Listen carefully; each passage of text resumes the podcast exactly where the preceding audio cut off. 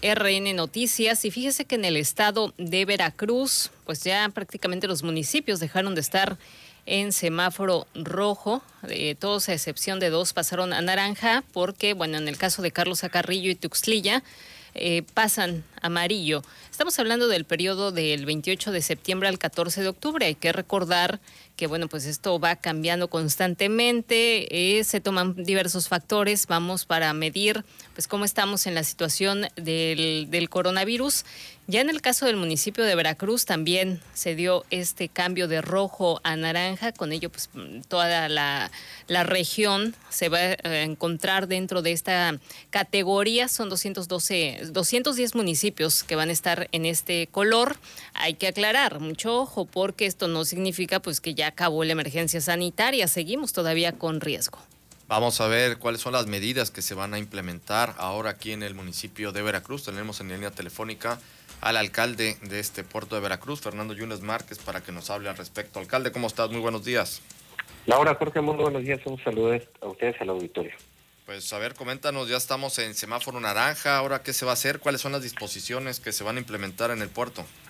Bueno, lo primero es lo que decía Laura, esto no quiere decir que la emergencia ya terminó y eso es lo primero que yo quiero eh, decirle a la gente, el hecho de que cambiemos a semáforo naranja y esperemos que en un par de semanas más a semáforo, a semáforo amarillo, perdón, no quiere decir que esto ya terminó, lo que quiere decir es primero que nos tenemos que seguir cuidando, pero que evidentemente podemos tener un poco más de actividades. ¿Cuáles son estas actividades?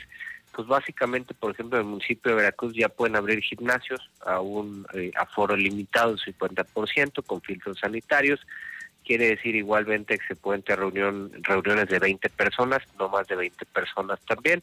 Esto pues eh, implica, insisto, que las actividades sociales puedan crecer un poquito más. Eh, implica también que podamos en algunos casos de unidades deportivas del ayuntamiento poder tener algunas clases ya también un poco más amplia, siempre con sana distancia, siempre con las medidas sanitarias, pero lo más importante también, y, sí quiero destacarlo, es que eh, en el municipio, en toda la zona conurbada en realidad, eh, comerciantes, empresarios se han venido preparando pues para tener estos estos de nuevos estándares de una realidad que hoy tenemos que vivir. Eh, la, la pandemia, esta enfermedad, pues desgraciadamente no va a terminar ahorita en septiembre, lo que quede en octubre, noviembre, eh, lo más probable es que pueda haber una vacuna tal vez al primer trimestre o cuatrimestre del año 2021.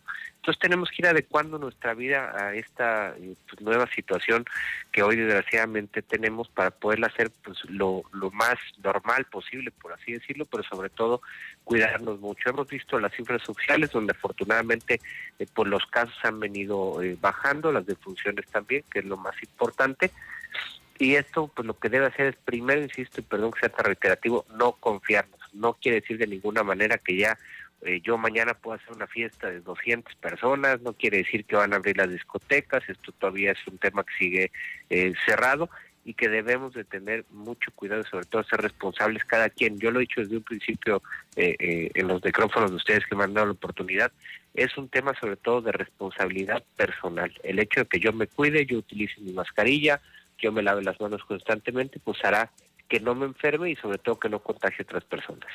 Así es, alcalde. Eh, eh, preguntarle, bueno, aprovechando esto que menciona de la responsabilidad eh, personal, pues sí, ya, ya es urgente que pues prácticamente seis meses sin esta actividad económica, el que se reactiven las condiciones, pero hubo pues algunos señalamientos el fin de semana por el tema de los portales ahí en el Zócalo, porque las personas pues siguen realizando actividades sin cuidarse, sin usar el cubrebocas, sin respetar la distancia.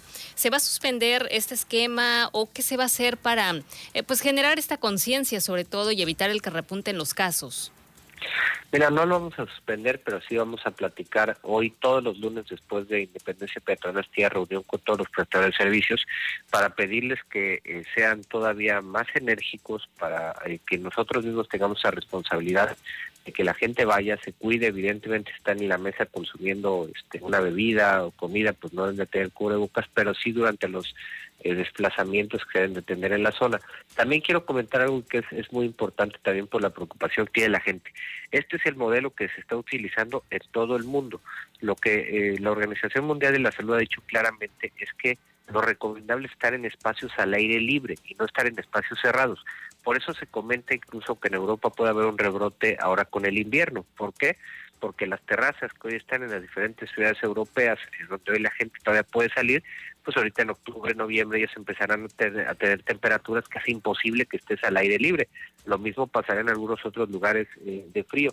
Nosotros lo que tenemos que hacer aquí en Veracruz precisamente eso, que la gente no vaya a lugares cerrados, que la gente preferentemente vaya a lugares con terrazas, a lugares al aire libre, que son mucho más seguros. Lo que tenemos que hacer es eh, regularlo mejor, es poner mucho más orden, lo vamos a hacer sin duda alguna, pero tampoco vamos a cerrar, sería eh, todavía más peligroso decir quitamos las mesas de la calle, entonces ahora métanse, ahora sí, perdón la expresión, métanse adentro en los bares y eso es infinitamente más peligroso. Entonces se va a hacer una revisión nada más, eh, en ese caso, alcalde, de, los, eh, pues se puede decir que el del protocolo que tienen que llevar todos estos establecimientos y sí endurecer un poco más las reglas, ¿no? Revisión, mejoras y cambios en donde se tengan que hacer cambios eh, para que se adecúen a esta realidad. Muy bien. Eh, aprovechándote también que te tenemos en el teléfono, alcalde, eh, estuvo el presidente Andrés Manuel López Obrador aquí en el puerto de Veracruz. Hubo un evento, un evento protocolario ahí directamente eh, afuera del Zócalo, en el palacio, afuera del palacio, tenido como marco el palacio municipal. Estuviste presente, pues ya directamente hubo este acercamiento. ¿Cómo te fue con el presidente? Bien, la verdad que muy cordial Creo que el presidente lo que dio ayer, eh, lo dije, es una muestra de civilidad política a muchos otros eh, funcionarios. Yo siempre he dicho, Jorge, en infinidad de ocasiones, que cada vez que me inviten a un evento del, gobierno del Estado, del gobierno federal, acudiré con mucho gusto con la representación eh, del municipio de Veracruz, que todo lo que sea en beneficio de nuestra ciudad, yo siempre trabajaré para, para ello hay gente que me dice, oye, pero es que no asistes a eventos del gobierno del Estado. La razón es tan sencilla como que no me invitan. Eh, mañana, por ejemplo, tengo una invitación del secretario de Finanzas a una reunión para analizar el tema de la reestructuración de la bursatilización. Estaré ahí con mucho gusto participando, eh, viendo cuál es el esquema que ellos nos proponen. Pero insisto, ahí el presidente pues dio una muestra eh, clara en su mensaje, lo dijo, que más allá de diferencias políticas que podemos y que tenemos, esto es natural, digamos, nosotros somos de un partido, él es de otro y eso es completamente normal en una democracia, todos debemos de trabajar juntos eh, por México, por Veracruz y yo siempre estoy dispuesto a hacerlo así y así lo seguiré haciendo. Alcalde, ahora que hablas del eh, gobierno del estado de Veracruz, eh, acercamientos con funcionarios de secretarios, sobre todo del gobierno estatal, ¿hay o no hay? Bueno, en este caso nos estás diciendo con, con el secretario de Finanzas, ¿hay buena relación con, con, todos? Digamos que con los que con los que nos buscan, sí, te puedo decir que tengo una relación, eh, no, no de todos los días, porque tampoco es necesario, pero sí muy buena con el secretario de Finanzas, cada vez que hemos tenido pues alguna necesidad hemos acudido, nos hizo una invitación para ir mañana, vamos a estar. Tenemos reunión constantemente con cámaras empresariales y el secretario de Seguridad Pública. También estamos incluso en un chat de seguridad, tenemos eh, comunicación. Eh, con la PMA también, con el procurador tenemos constante comunicación para temas, sobre todo los que últimamente ha, sacado el saneamiento de, del sitio donde se depositaba la basura. Y nada más, con otros funcionarios, pues la verdad es que no, no se tiene mayor comunicación. Eh, insisto, yo, funcionario que me llame, funcionario que iremos, funcionario que nos invite a una reunión, a un evento, ahí estaremos. Esa es la responsabilidad que nosotros tenemos. Cuando llegamos al cargo se nos tiene que olvidar eh, las siglas partidistas y se nos tiene que quedar bien clavado en la mente y el corazón que nosotros representamos a todos los veracruzanos con independencia de afinidad o no política.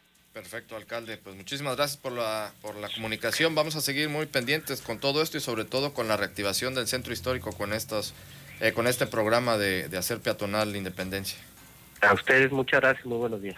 Buenos días, estuvimos platicando con el presidente municipal del puerto de Veracruz, Fernando Yunes Márquez.